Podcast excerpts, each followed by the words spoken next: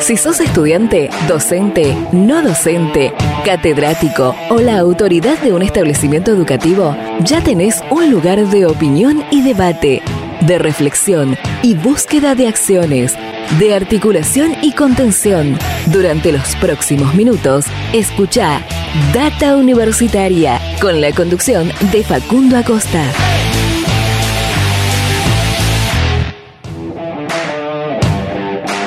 Hola, hola, hola, ¿qué tal? ¿Cómo les va? Bienvenidos, bienvenidas una semana más a este espacio dedicado a la comunidad que le da vida a las universidades, a este programa de universidades verdaderamente federal, independiente y objetivo, esta tercera temporada de Data Universitaria Radio, este espacio donde te comunicamos, te informamos de todo lo que pasa y va a pasar en el mundo universitario. Así es, comenzamos este décimo primer programa del año 2020 eh, en este programa donde hablamos de educación, de ciencia, tecnología, desarrollo, de la extensión, de la vinculación, de la sociedad, de la política y de muchos otros temas más que eh, comprenden al mundo universitario.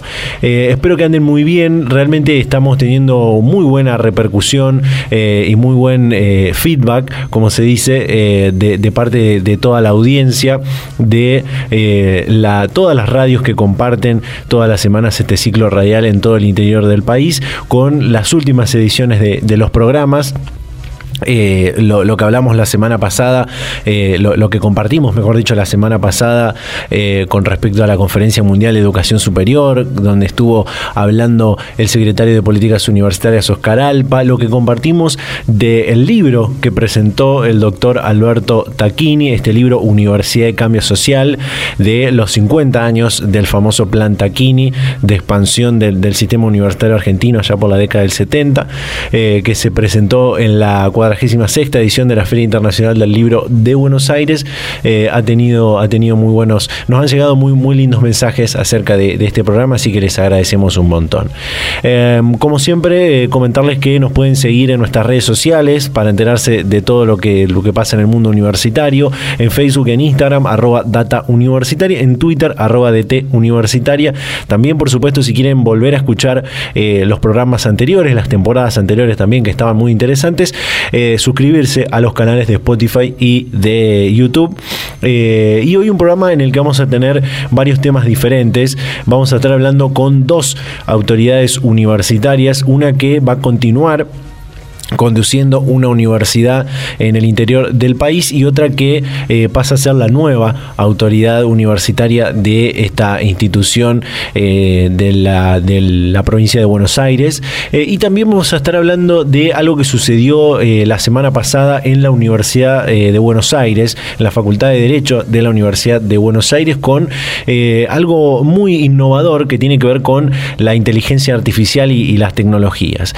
vamos a estar compartiendo todo esto a lo largo de esta hora de programa que eh, tenemos de Data Universitaria Radio. Pero antes te cuento algunas noticias rápido que podés encontrar en nuestro sitio web datauniversitaria.com.ar, donde está toda la información de lo que pasa y va a pasar en el mundo universitario. Por ejemplo, la Universidad Nacional del Litoral fue sede del segundo Congreso de Internacionalización.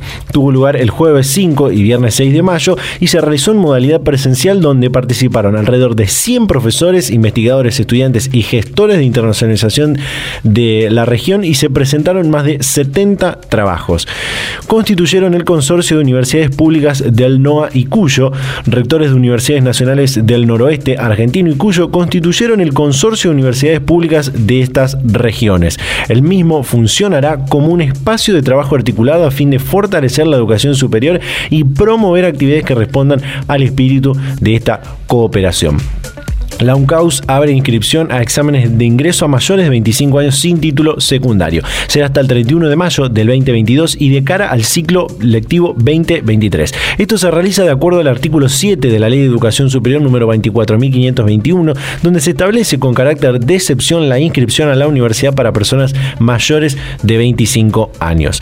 Mario Bonillo conducirá la Universidad de Jujuy por el periodo 2022-2026. Este lunes 9 de mayo se realizó el acto de asunción de las nuevas autoridades de la Universidad Nacional de Jujuy. Y allí el eh, magister ingeniero agrónomo Mario César Bonicio y la doctora Liliana Vergesio juraron como el nuevo rector y la nueva vicerrectora de la Casa de Estudios respectivamente. Y por último, invertirán 9 mil millones de pesos en becas de estudio para áreas estratégicas del país. Se trata del programa de becas estratégicas Manuel Belgrano que promueve el acceso a la permanencia y la finalización de estudios de carreras científicas y técnicas de nueve áreas estratégicas y en el cual se otorgan actualmente 36 mil becas con esta importante inversión. Bueno, estas son algunas eh, breves noticias, breves títulos que puedes encontrar durante toda la semana en datauniversitaria.com.ar. Ahora sí, hacemos un separador y ya vamos a la primera comunicación de este programa. Data Universitaria. Información, comentarios, entrevistas, investigaciones, todo lo que te interesa saber del mundo universitario. Las 24 horas del día y en el momento que quieras. Visítanos en datauniversitaria.com.ar. Tal como venimos charlando en programas anteriores, ah, en este año 2022, las universidades nacionales están llevando a cabo eh, diferentes eh, elecciones para los diferentes claustros e incluso renovando sus autoridades de rectorado. Eh, hace algunos cuantos días atrás, dos fines de semana atrás, y si mal no me equivoco, fue el turno de la Universidad Nacional de Entre Ríos, que juntó a la Asamblea Universitaria, el máximo órgano de cogobierno de la mayoría de las universidades públicas para renovar eh, o ratificar a las autoridades universitarias eh, y tal fue así que Andrés Sabela continuará siendo el rector de la universidad y está en línea para hablar con nosotros. Andrés eh, Sabela, rector de la Universidad Nacional de Entre Ríos, bienvenido a Data Universitaria Radio.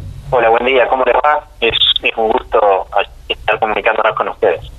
Bueno, Andrés va a continuar conduciendo la, la, UNER, la Universidad Nacional de Entre Ríos, luego de ser reelegido con un amplio acompañamiento de toda la comunidad universitaria. En primer lugar, preguntarle, ¿cuál es el balance que hace de, de lo que fue su, su primera gestión, no?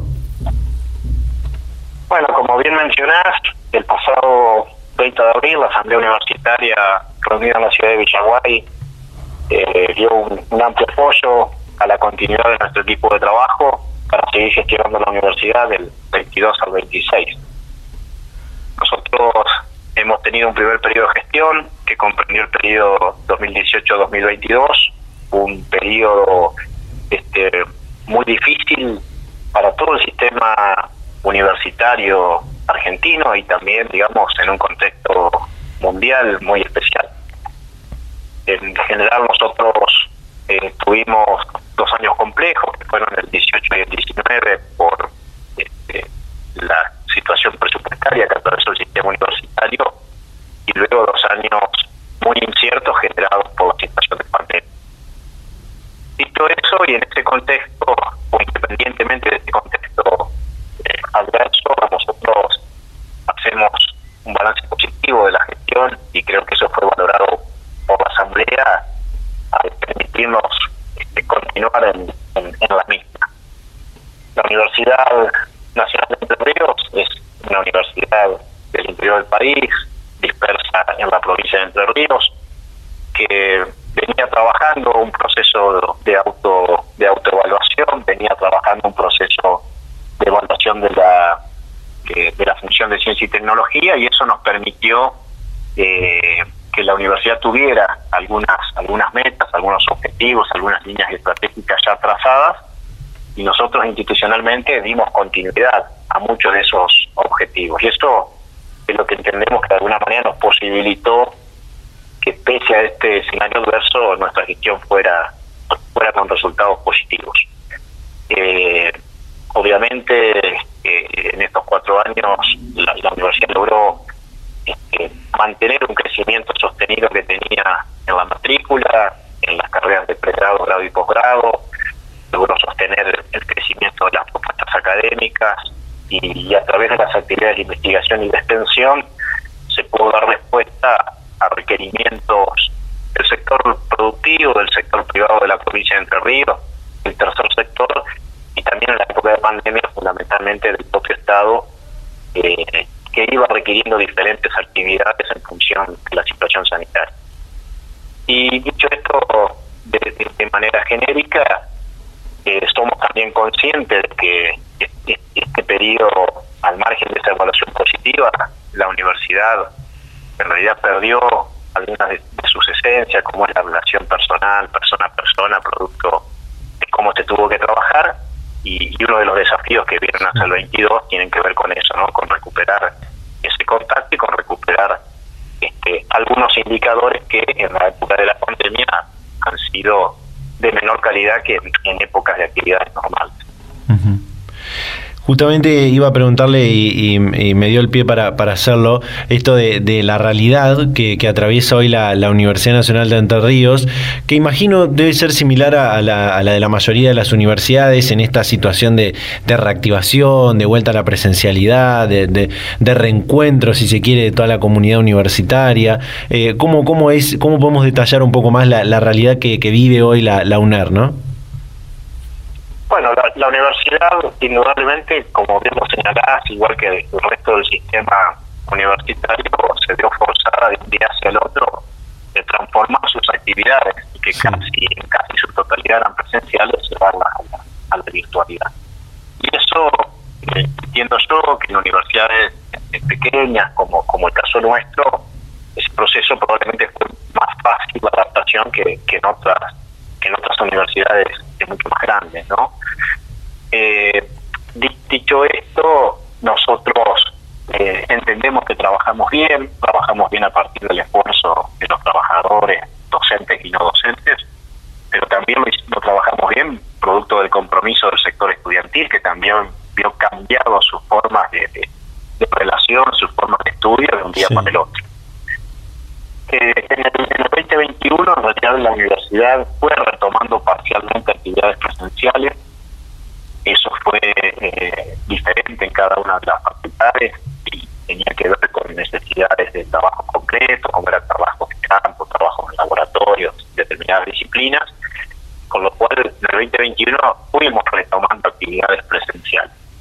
En el 2022 sí volvimos a a la presencialidad plena, una presencialidad plena cuidada, eh, en, la cual en los, primeros meses, en, marzo y en abril, hemos seguido, este, hemos seguido teniendo este, protocolos de cuidados eh, y siempre, digamos, monitoreando esta situación y viendo qué, está ocurriendo y qué es lo que, lo que recomiendan las autoridades sanitarias. Bueno, hoy en ese contexto la universidad ha recuperado la totalidad de sus actividades en, todas sus dimensiones, las actividades académicas y también las de investigación y extensión. Y uno nota, digamos, este, la, verdad, se, nota claramente que, toda la comunidad tenía necesidad de, regresar.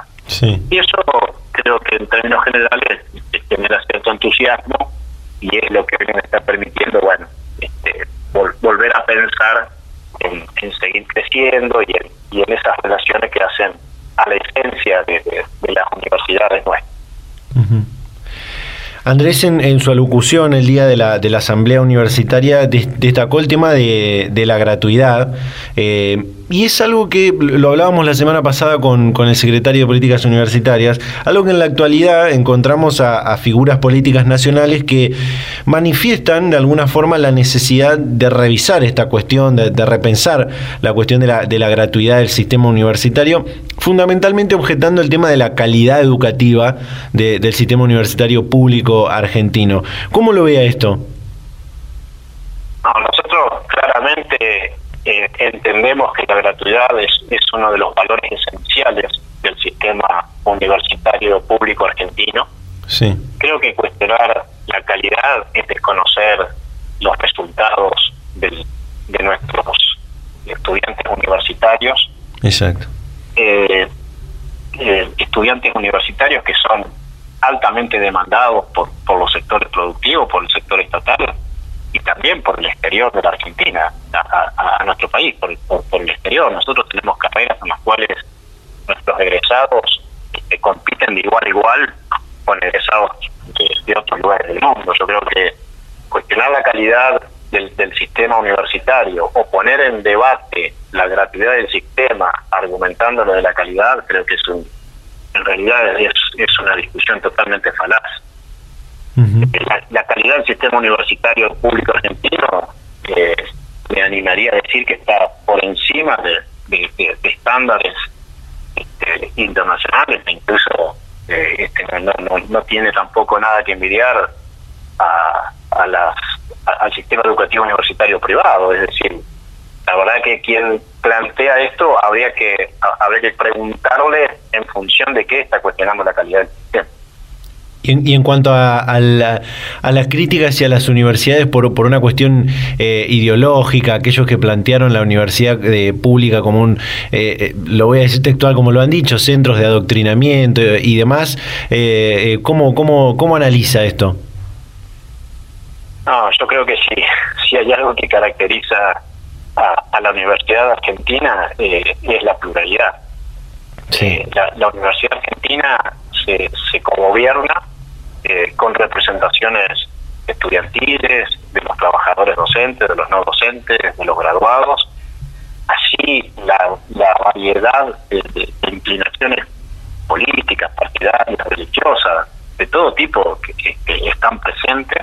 Totalmente. Eh, la libertad de cátedra garantiza plenamente las miradas diferentes este, en lo que refiere a aspectos académicos y, la inserción de la universidad en el medio a través de, proyectos de investigación y de proyectos de extensión también se realiza a lo largo y ancho del territorio nacional y en nuestro caso del territorio provincial. Y esas actividades de investigación y de extensión tienen que ver con lo que se nos reclama y se nos pide de, distintos sectores. Eh, yo creo que, lejos está la universidad de adoctrinar creo que si hay algo que caracteriza al sistema justamente es, es su universalidad, este, en donde la selección de, del personal docente y no docente se hace por concursos abiertos, de oposición, de antecedentes, y, en eso no participa de ninguna manera ningún tipo de selección subjetiva. Eh, razón por la cual yo, yo creo que es este, hablar en esos términos es intentar desviar eje de discusión y es tratar de desacreditar algo que la sociedad argentina valora y que es el sistema universitario que tiene hoy, un sistema universitario que claramente se validó este, y mostró su, su fortaleza este, y su puesta a disposición de la sociedad en su conjunto en la época de la pandemia. Tanto el sistema universitario como el sistema científico-tecnológico estuvieron a la altura de las circunstancias y creo que eh, nuevamente pusieron el valor, la importancia de la inversión del Estado con políticas activas en ciencia y tecnología y en el sistema universitario. Rector, para, para cerrar, eh, y, volviendo al, tema de, su elección, su, este, respaldo que ha tenido para, para eh, tener una nueva gestión en la UNER, eh, ¿con qué otros proyectos, con qué otras ideas va a encarar esta, esta segunda gestión, buscando siempre, por supuesto, la mayor calidad educativa de la comunidad universitaria de, la Universidad Nacional de Entre Ríos, ¿no? Nosotros tenemos varios proyectos por delante, proyectos que en realidad nacen de una planificación institucional que venimos llevando adelante, una planificación que es participativa, que, abre el juego a las nueve facultades que tiene la universidad y que abre el juego a todos los estamentos que tiene la universidad. Y eso, si bien es un proceso, estos procesos de planificación a veces llevan, demandan cierto tiempo, yo creo que tiene una tremenda fortaleza que son proyectos consensuados previamente. Y luego entonces es mucho más sencillo la, la puesta en práctica concreta de, esas ideas, de esas acciones. En ese sentido, nosotros por delante tenemos muchos desafíos, desafíos que también se encuentran con los desafíos que la Secretaría de Política Universitaria ha acordado con el TIM, que son temas que el sistema universitario hace muchos años que no discute. Tienen que ver, entre otros aspectos, por ejemplo, con el tema de los modos de enseñanza, el uso de las tecnologías que nos la pandemia, eh, la, necesidad de revalorizar la relación de la universidad con, con el sector productivo, eh, la necesidad de que cómo contribuye la universidad en la generación de círculos virtuosos que generen producción y empleo en Argentina, que son indudablemente los grandes déficits que tenemos. Y en ese sentido nosotros nos pensamos como una universidad en el territorio provincial y que hoy a partir del uso de nuevas tecnologías nos permitiría llegar a sectores de la provincia que antes no los podíamos hacer. Claro. Eso es un desafío porque significa reestructurar nuestros nuestros planes de estudio, digamos formal, aprender este, o consolidar lo aprendido respecto a nuevos modos de enseñanza y eso tiene que ser debatido por la comunidad y tiene que ser puesto en acción. Y ese es un, gran eje de trabajo que, que tenemos por delante. Perfecto. Andrés Abela, rector de la Universidad Nacional de Entre Ríos, charlando con Data Universitaria. Rector, muchísimas gracias como siempre por la atención y la predisposición. No, al contrario, gracias a ustedes. Hasta luego. Data Universitaria. Información, comentarios, entrevistas, investigaciones, todo lo que te interesa saber del mundo universitario. Las 24 horas del día y en el momento que quieras. Visítanos en datauniversitaria.com.ar. Y luego de escuchar a Andrés Sabela, rector de la Universidad Nacional de Entre Ríos, cerramos este primer bloque del programa. Todavía nos quedan varias cosas por compartir, así que quédate ahí que ya volvemos con más Data Universitaria Radio.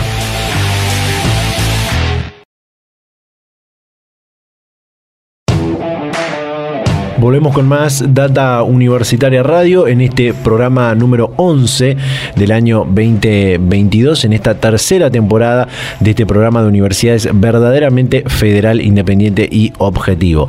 Eh, realmente eh, es importante conocer cómo las eh, universidades se organizan, cómo se gestionan, cómo piensan las personas que gestionan y conducen las universidades de nuestro país y en este caso, luego de también convocar a la Asamblea Universitaria y, postularse para, para, dicho cargo, Martín López Armengol es el nuevo presidente de la Universidad Nacional de La Plata eh, por el periodo 2022-2026 y ya está en línea para charlar con nosotros. Martín, ¿qué tal? ¿Cómo estás? Bienvenido a Data Universitaria Radio. Hola, ¿qué tal? ¿Cómo te va? Buenas tardes, gracias por el llamado.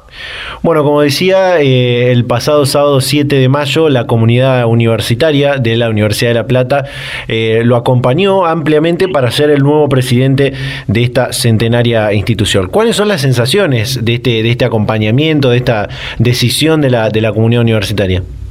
Bueno, efectivamente, el sábado próximo pasado, el 7, tuvimos una una asamblea universitaria que se reúne cada, cada cuatro años para elegir al presidente de, de la universidad. Fue una asamblea eh, que se desarrolló con total y absoluta normalidad, que, que bueno, que duró como ocho horas, nueve horas, porque bueno, son 270 asambleístas, muchos de ellos con con este con discursos en donde presentaron sus propuestas, sus inquietudes, sus apoyos, este sus preocupaciones, por supuesto, y, bueno, y es el ámbito, es el ámbito adecuado, es la representación de la Universidad Nacional de La Plata, y, realmente fue algo, a, mí por lo menos que, estuve en ella, si bien no estaba en el, en el recinto, pero estaba en, una oficina de, de la decana de la Facultad de Psicología, eh, realmente, bueno, conmovedora, conmovedora por, por, por el por lo que significa elegir presidente, conmovedora por el porque está toda la, asamblea,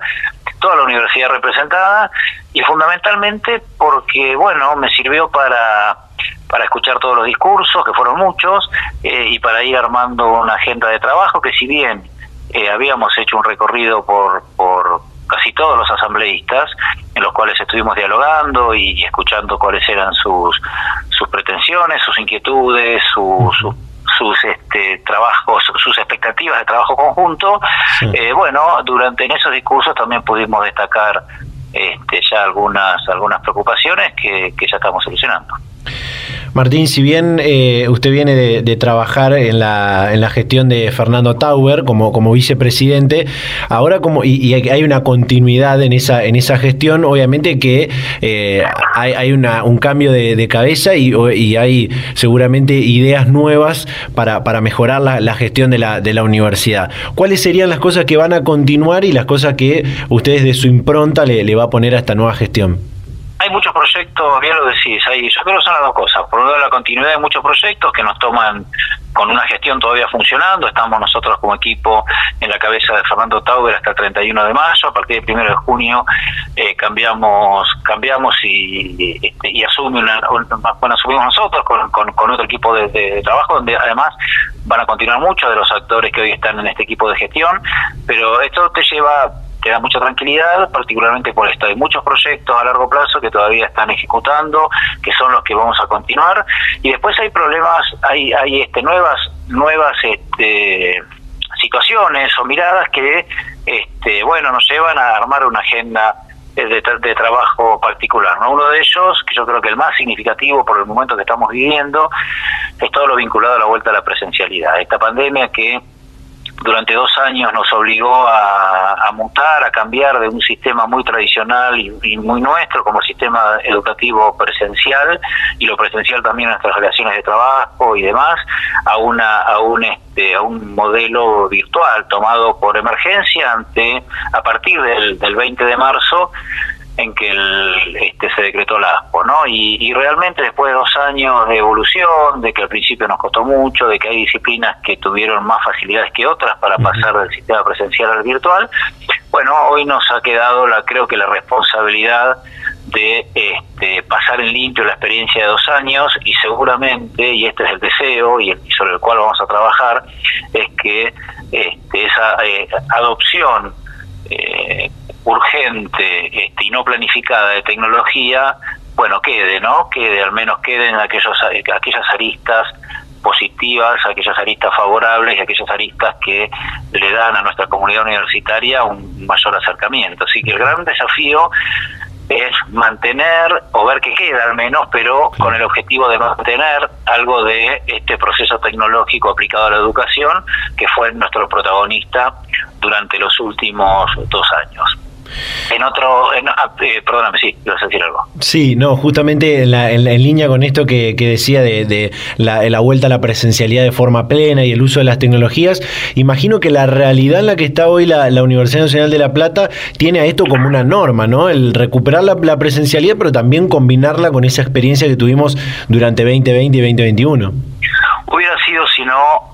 un, un tiempo perdido. Realmente fue un tiempo dramático para el mundo, para el país, este, para nuestra universidad, porque así como nuestra universidad protagonizó un accionar ejemplar en lo que refiere a la respuesta con la pandemia, en voluntarios, voluntarias, en trabajos de investigación eh, aplicada con, con soluciones concretas para menguar los efectos negativos de la pandemia, así como trabajó en estos puntos y se destacó, hubo otros, otros proyectos que quedaron este, suspendidos porque lógicamente no, no, no se podían desarrollar plenamente, internacionalización, bueno, proyectos de extensión con mucho impacto territorial que tampoco se pudieron desarrollar, eh, proyectos de investigación que también se vieron lógicamente este, demorados por, por estos tiempos. ¿no? Entonces hay toda una agenda a este, reconstruir, ¿no? Y, realmente el, volver a la presencialidad, bueno, nos da, este, nos, genera, ya lo estamos haciendo, pero digamos, estamos en este proceso de recuperar todos aquellos este, proyectos que, que fueron demorados y fundamentalmente en esto, ¿no? En, en, ver este, y, en, y en trabajar como lo estamos haciendo en una tecnología que este, que sea más este, ya esté más incorporada que lo que estaba antes de la pandemia en nuestro proceso educativo. Martín, hoy la, universidad están eh, siguiendo por esta línea que estamos charlando. Eh, la, universidad argentina en general está en un proceso de, reflexión, de repensarse eh, en, sus tres patas fundamentales, como son la academia, la investigación y la, y la extensión. y en esto surgen también un montón de, otras cosas, como la duración de, las carreras, el, la, inserción laboral de los graduados y graduadas de diferentes áreas estratégicas para el desarrollo económico del país. Digo, esta, estas cuestiones están dentro de esa agenda de, la gestión para, para, para lo que queda este, para lo que va a empezar este periodo.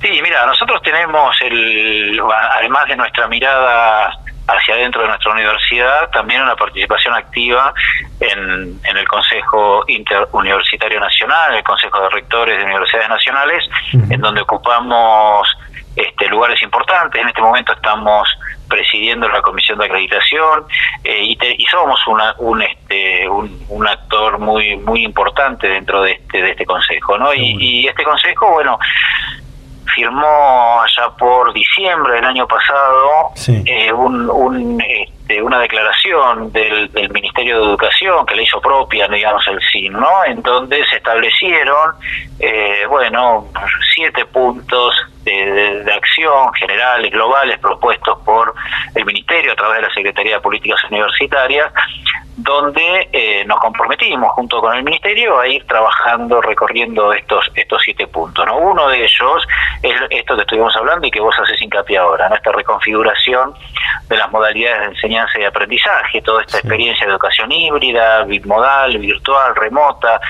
Este, y el segundo punto es, es este es esto que vos planteabas, que es un problema del sistema, ¿no? Que es precisamente la revisión de la distancia entre la duración teórica y la duración real de las carreras. Ahí tenemos una brecha que, eh, bueno, depende y difiere según la carrera, según la titulación, pero es un problema general, ¿no? Y ahí, por más que hay una siempre hay un, es multicausal, por supuesto, y hay una causa que está muy ligada a la cuestión vocacional y a la decisión del alumno o la alumna en qué tiempo dedicarle a nuestra a sus estudios, ¿no? Compartidos con necesidades muchas veces laborales o, o, responsabilidades familiares, pero hay muchos eh, factores, causas que nosotros debemos atender en nuestra responsabilidad de este, generar todas las condiciones para que nuestros graduados puedan recibirse en tiempo y forma. ¿no? Y, ahí tenés desde instrumentos o herramientas académicas que nuestra universidad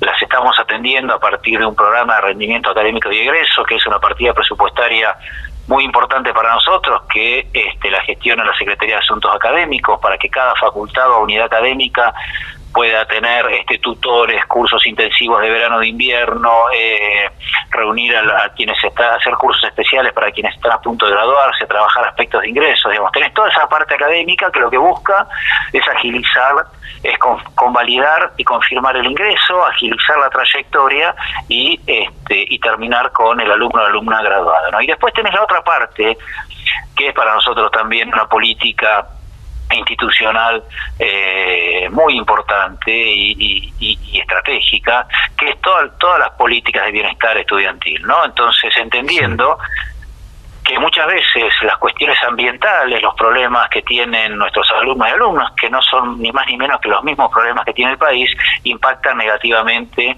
en esta voluntad de culminar la carrera en tiempo y forma. Y ahí, ahí trabajo, trabajamos bueno históricamente en tres pilares, que son el, albergue, el, comedor y, el boleto, ¿no? lo que los chicos llaman el ABC, eh, pero sumado a un montón de nuevos requerimientos y necesidades que van surgiendo nuestros alumnos y alumnas y que, y que por supuesto en la medida de nuestras posibilidades eh, acompañamos para que no haya estos este, motivos eh, que, atraviesan la vida de nuestros chicos, nuestras chicas, que sean un impedimento para cumplir con, con este ciclo.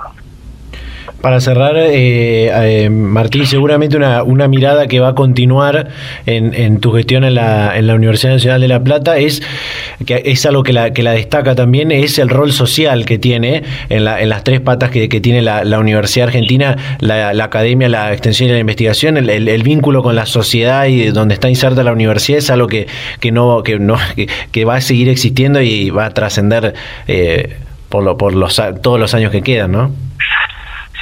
Sí, ha habido un, yo creo que hay una mirada de la universidad hoy por hoy eh, mucho más integrada naturalmente al, al ambiente, al contexto, ¿no? Desde eh, una evolución que yo recuerdo hace 20 años atrás, cuando empecé con la gestión eh, académica en la Facultad de Ciencias Económicas, una mirada como que esto no es problema nuestro, es problema de otro, como si hubiera un alguien del, que, era que era algo que no nos que, no era incumbencia nuestra a hoy a una universidad que está muy integrada a los problemas sociales, que son los problemas que tenemos, que tiene nuestra sociedad y que tenemos nosotros como ser parte de ella, ¿no? Problemas, problemas del, acceso a alimentos, problemas del hábitat, eh, problemas en el transporte, problemas este, de todo tipo que atraviesan a nuestra comunidad, porque nuestra comunidad es el contexto, nuestra comunidad es el es, es, es la sociedad, ¿no? Entonces Eh, y esto nosotros lo expresamos, además de estas políticas que te decía de bienestar, bueno, también, por supuesto, en proyectos de investigación básica que generan conocimiento, en proyectos de investigación aplicada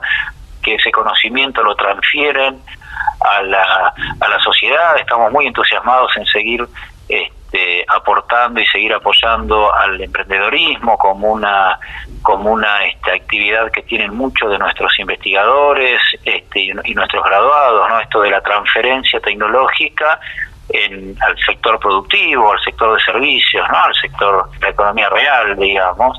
Eh, y, y, por supuesto, también en tu, en tu pregunta, nombrabas y, adhiero plenamente a la continuidad porque forma parte de nuestro ADN a los proyectos de extensión, ¿no? que es realmente algo que nos acerca muchísimo a aquello, aquel sector de la, de la población más, más vulnerable, más vulnerados, que realmente necesita del aporte directo de nuestra Universidad Nacional de La Plata, sean proyectos, sean programas sociales, eh, bueno, y sea en, yo digo siempre, en, en, en aquel rincón de la región donde pueda estar la universidad, tenemos que hacer todos los esfuerzos para, para estar y acompañar a toda la población, que es la que en definitiva este, con, su esfuerzo este, y su pago de impuestos es la que la que nos da la posibilidad de funcionar y, más allá de esto el, ese accionar social que es el que le da legitimidad a nuestra participación en la sociedad.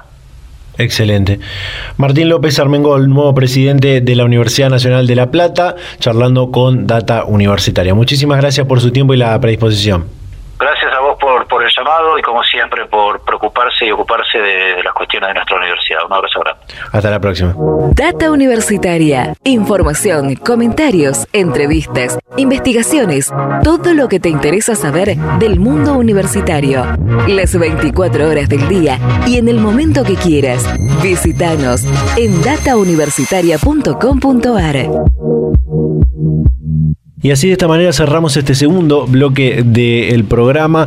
Eh, muy interesante todo lo que nos contó López Armengol, el presidente, el nuevo presidente de la Universidad Nacional de La Plata, eh, sobre cómo continuará la gestión que él va a encabezar a partir del primero de junio de este año. Nos queda todavía compartir eh, una cosa más, así que hacemos un pequeño corte y ya volvemos con más Data Universitaria Radio.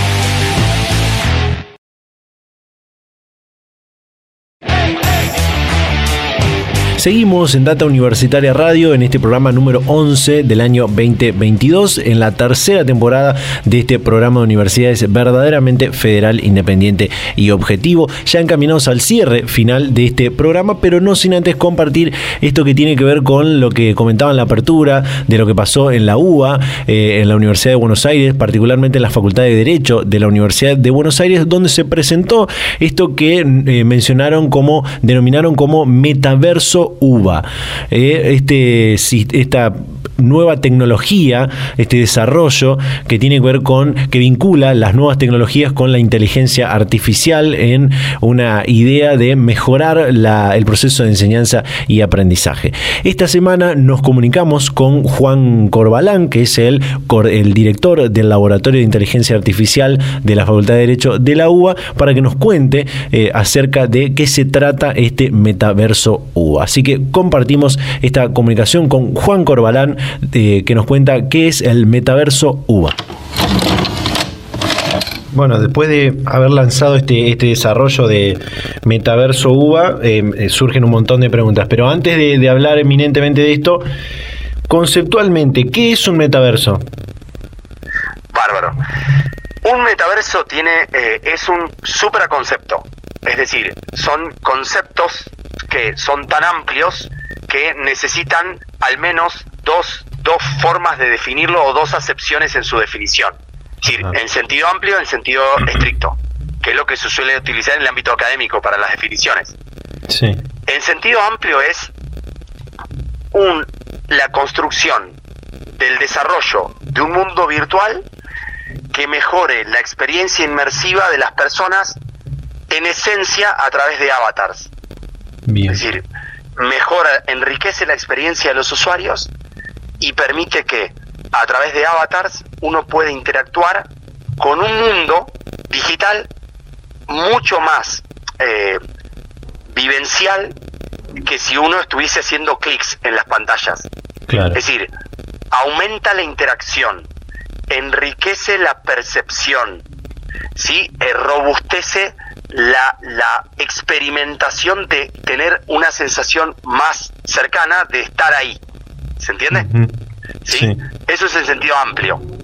En sentido restringido, la palabra metaverso, si uno quisiese ser muy estricto en su definición, según como se ha planteado, no existe todavía. Bien. Es, viste, como las máquinas, como la inteligencia artificial que dicen que, que las máquinas que te replican inteligencia humana no existen todavía. Claro. Entonces, en sentido restringido, hoy se habla de inteligencia artificial. En sentido amplio, perdón. En sentido restringido, todavía no existe una máquina que sea igual de inteligente o más que un humano en todos los ámbitos de las de las de los aspectos. Es lo mismo que la palabra metaverso. Un metaverso en sentido literal, en donde yo estoy y todos mis sentidos están en el mundo virtual, todavía no existen esos términos. Bien. Ahora sí preguntarte, eh, que imagino debe tener, debe tener con este, este concepto más, más eh, amplio, lo de eh, el Sí, metaverso es el que se está ¿no? usando, perdóname que te interrumpa. Sí, la mayoría de metaversos que hoy están en los medios es igual que el de la UBA, es, decir, es en ese sentido que se está usando. Claro. Estamos de acuerdo, ¿no? O sea, Sí. cuando se dice, acá hay un metaverso, ninguno cumple los estándares de un concepto restringido. Todos son sentido amplio, todos son o bien, o se basan en blockchain, o se basan en un avatar en un juego, o se basan en... Lo que pasa es que el metaverso excede un juego porque uno intenta replicar objetivos de actividades humanas, claro. no es solamente lúdico, porque si no sería un juego, un juego Sí. también tiene un avatar. Pero Sí. acá el metaverso trata de recrear las condiciones que existen en el mundo real. Es una, es, es. Es una idea que entiendo pretende de alguna forma mejorar el proceso de enseñanza-aprendizaje de una manera eh, y, y mucho más innovadora de la, de la experiencia que hasta ahora se usa con, con, la, con la tecnología, con ¿no? Con campus Eh, virtual. claro, En exactamente. La, la herramienta que se usa hoy son los campos virtuales. Eso es. Es decir, el metaverso es una evolución exponencial de un campus virtual. Bien. Entonces, ya hay estudios, después si querés yo te paso un paper, si querés ahora te lo paso para que, paper que escribí, de hecho te lo paso en este momento, ya hay estudios que demuestran que el metaverso, ¿sí? por algunos estudios incipientes, permite mejorar la experiencia educativa, ¿sí? mejorarla, ¿sí? cuatro veces más.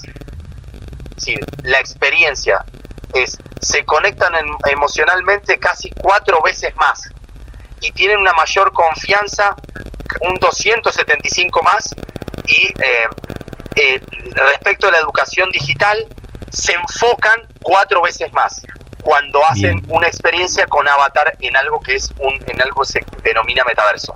¿Se entiende? O sea, ya hay Bien. estudios que afirman eso. Que los voy a pasar, ahora Bien. te paso la cita. Bien. ¿Y, a- y hasta, dónde, hasta dónde ves que puede llegar el uso de esta tecnología en la educación? no tiene ningún límite. que yo no le encuentro límites, los límites se los encuentro a, a en concreto a, eh, a las posibilidades de adopción, ¿entendés? Por una cuestión de costo, me seguís, Bien. y por una cuestión de incorporación de tecnologías, no por una cuestión de imaginación, me explico, o sea, Sí. el límite es la imaginación en cuanto a lo que se podría hacer. Ahora, ese es un límite amplio. El límite concreto es la inversión que hay que hacer para que estos mundos virtuales se desarrollen y si quieres te hago una analogía. Dale. ¿Cuál es el límite hoy para poner un campus virtual? Los límites son económicos, estamos de acuerdo, ¿no? Ya Sí. existe la tecnología y ya Sí. existen campos virtuales que son súper sofisticados. Entonces la pregunta sería, ¿por qué, Juan, hay un montón de universidades que sus campus son obsoletos y que en términos tecnológicos atrasan 20 años? La respuesta es económica. Claramente. Esto va a volver a pasar con el metaverso. Si vos me preguntás para no ser, para no, para no sobreestimar las expectativas de avance del metaverso, es decir, el metaverso va a tener el mismo problema que tuvo los campos virtuales en la década de, en la década de los 2000. Está, había tecnología disponible para hacer campos virtuales, correcto. Sí. Por un lado lado había personas que no entendían la utilidad de los campos virtuales, personas que se resistían a la enseñanza virtual y a su vez límites presupuestarios para desarrollarlos. El metaverso acarrea los mismos problemas en cuanto a su evolución. Bien. Solo eh, a, este metaverso de UBA, ¿solo acceden los estudiantes de, la Facultad de Derecho o en algún momento se va a abrir a otras facultades, a otras universidades o incluso a escuelas primarias y secundarias? Bárbaro. Por ahora, acordate que estamos en una prueba piloto. ¿Estamos de acuerdo? Es decir, con, eso es muy importante, porque nosotros no sabemos cómo efectivamente mejora la educación. ¿Me seguís? Porque no está medido esto. Es decir, esto es nosotros creemos, por eso te paso este estudio que lo agregué en este paper que ya te envié, ya hay algunos estudios que demuestran que las experiencias más inmersivas hacen que vos te sientas más parte y con lo cual que aprendas más. Es como ir a una película a un cine 4D. Está claro que la percepción es mucho más real que si vas 2D. Te sentís más parte. Ahora bien, nosotros tenemos que en esta prueba piloto la pensamos para por un lado, para el posgrado que tenemos en la Facultad de Derecho, que es un posgrado multidisciplinario, de metaverso. Es decir, el lema es, enseñamos con metaverso para explicar metaverso. Bien. En un marco de un posgrado multidisciplinario sobre metaverso y gaming. Esa es nuestra prueba piloto, que queremos seguir fortaleciendo este año para ya el año que viene pensar en dónde podría escalar para segmentos tradicionales. Sí. Que de hecho esa, esa diplomatura tiene una propuesta gratuita también, ¿no? Por supuesto, tiene que, es, insisto, es, si bien las personas o nosotros, incluso a veces, porque viste que la gente cuando decís posgrado, cuando decís curso de actualización, no entiende muy bien qué es. El, el diplomado lo pusimos para que, para que tenga una, para que se sepa, digamos que, que, tiene una formación de tantas horas, que suele ser de 128 horas es un curso, es un posgrado en el marco de la Facultad de Derecho multidisciplinario. Y por otra parte tiene, vamos a lanzar ahora en, en mayo, fines de mayo, principio de junio, 20 horas para todo el mundo. Para cualquier persona, no importa su formación y no importa su edad. Bien. Bien. Me surge una pregunta que me imagino que algún otro colega que te haya hecho nota para, para hablar sobre esto, quizás la, la, pudo haber, la pudo haber hecho también, que es el tema de, la inteligencia artificial y su debate, su discusión ética y social, sobre todo en, dos partes, en una contra su explotación productiva y económica y en otra en este miedo que podría generar de si la inteligencia artificial podría reemplazar, en este caso, a, quienes educan, ¿no? Eh, eh, llevándolo a un campo mucho más ampliado y en, eh, en algún momento cuando esto avance mucho más. Bárbaro. Bueno, vamos a la primera. La primera tenía que ver más con el sector productivo y con la economía, o sea, para focalizar la primera. La primera es cuál sería el impacto ético o los desafíos éticos en relación con el uso masivo de inteligencia artificial en el sector productivo, en, el comercio o en la industria. Exacto. Bueno, hay eh, dos cosas, porque imagínate que escribimos un tratado de inteligencia artificial y derecho de tres tomos. Así que voy a intentar simplificar los desafíos en dos partes. Una parte tiene que ver con cómo estas máquinas aprenden, sobre qué datos aprenden y hasta qué punto amplifican estereotipos, sesgos, discriminaciones. Es decir, amplifican cosas que nosotros no queremos que se amplifiquen. Si querés te pongo un ejemplo. Nosotros quizás que una máquina nos ayude a, reclutar personas para elegirlas para un trabajo, que una máquina nos ayude a mostrarte en YouTube lo que vos te gusta y no otras cosas, puede ser tener un uso beneficioso, pero probablemente estas máquinas, como parten de datos, de datos históricos que tienen un montón de problemas, un montón de problemas de discriminación, necesitamos muchas personas humanas que operen de filtro entre los datos que se ingresan a la máquina y los datos que y, los resultados que salen de una máquina. Insisto, esto podría ser amplificado, pero te lo estoy respondiendo como el desafío, el titular y la bajada del desafío sí, sí. de este punto.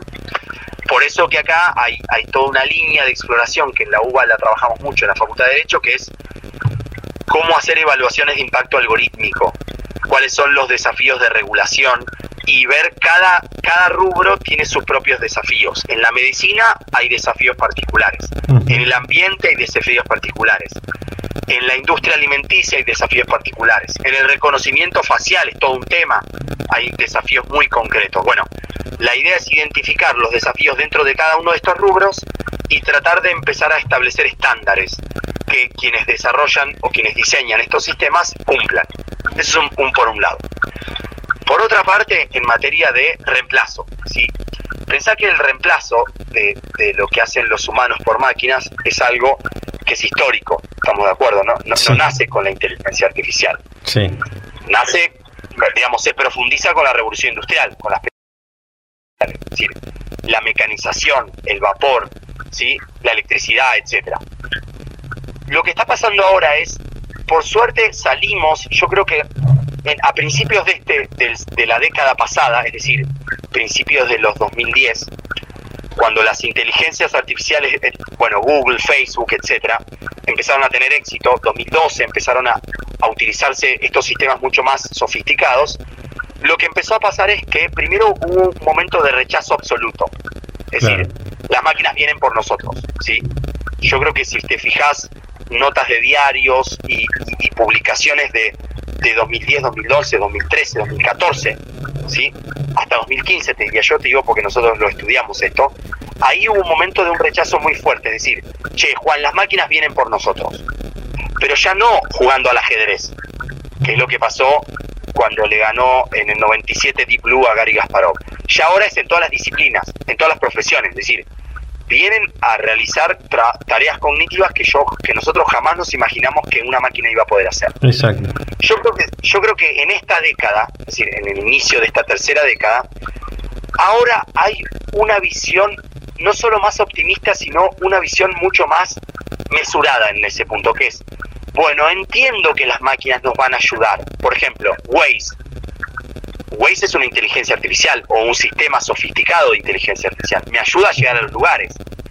Nosotros no estamos diciendo Waze me reemplaza. ¿Me seguís? Nosotros usamos a Waze como un complemento para las cosas que vamos a hacer.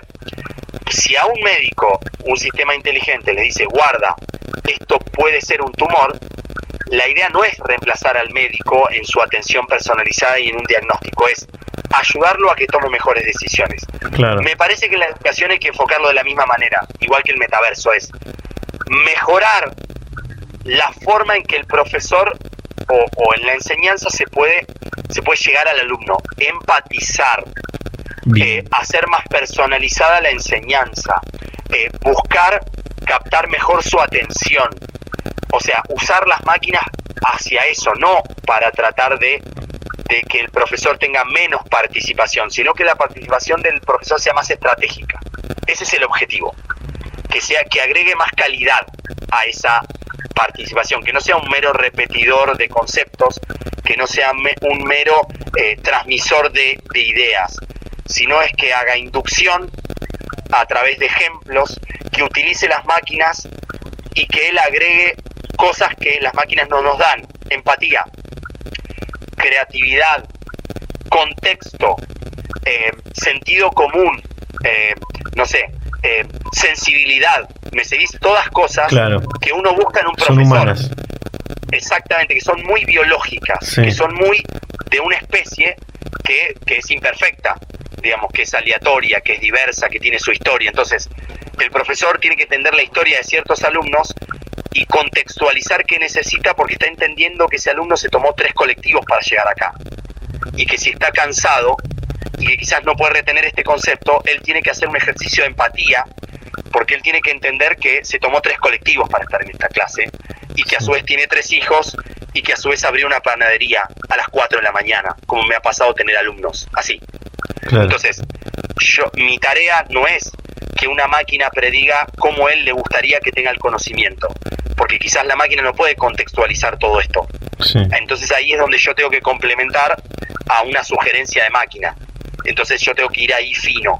Eso yo creo que es el desafío que tenemos en esta década o en las próximas décadas.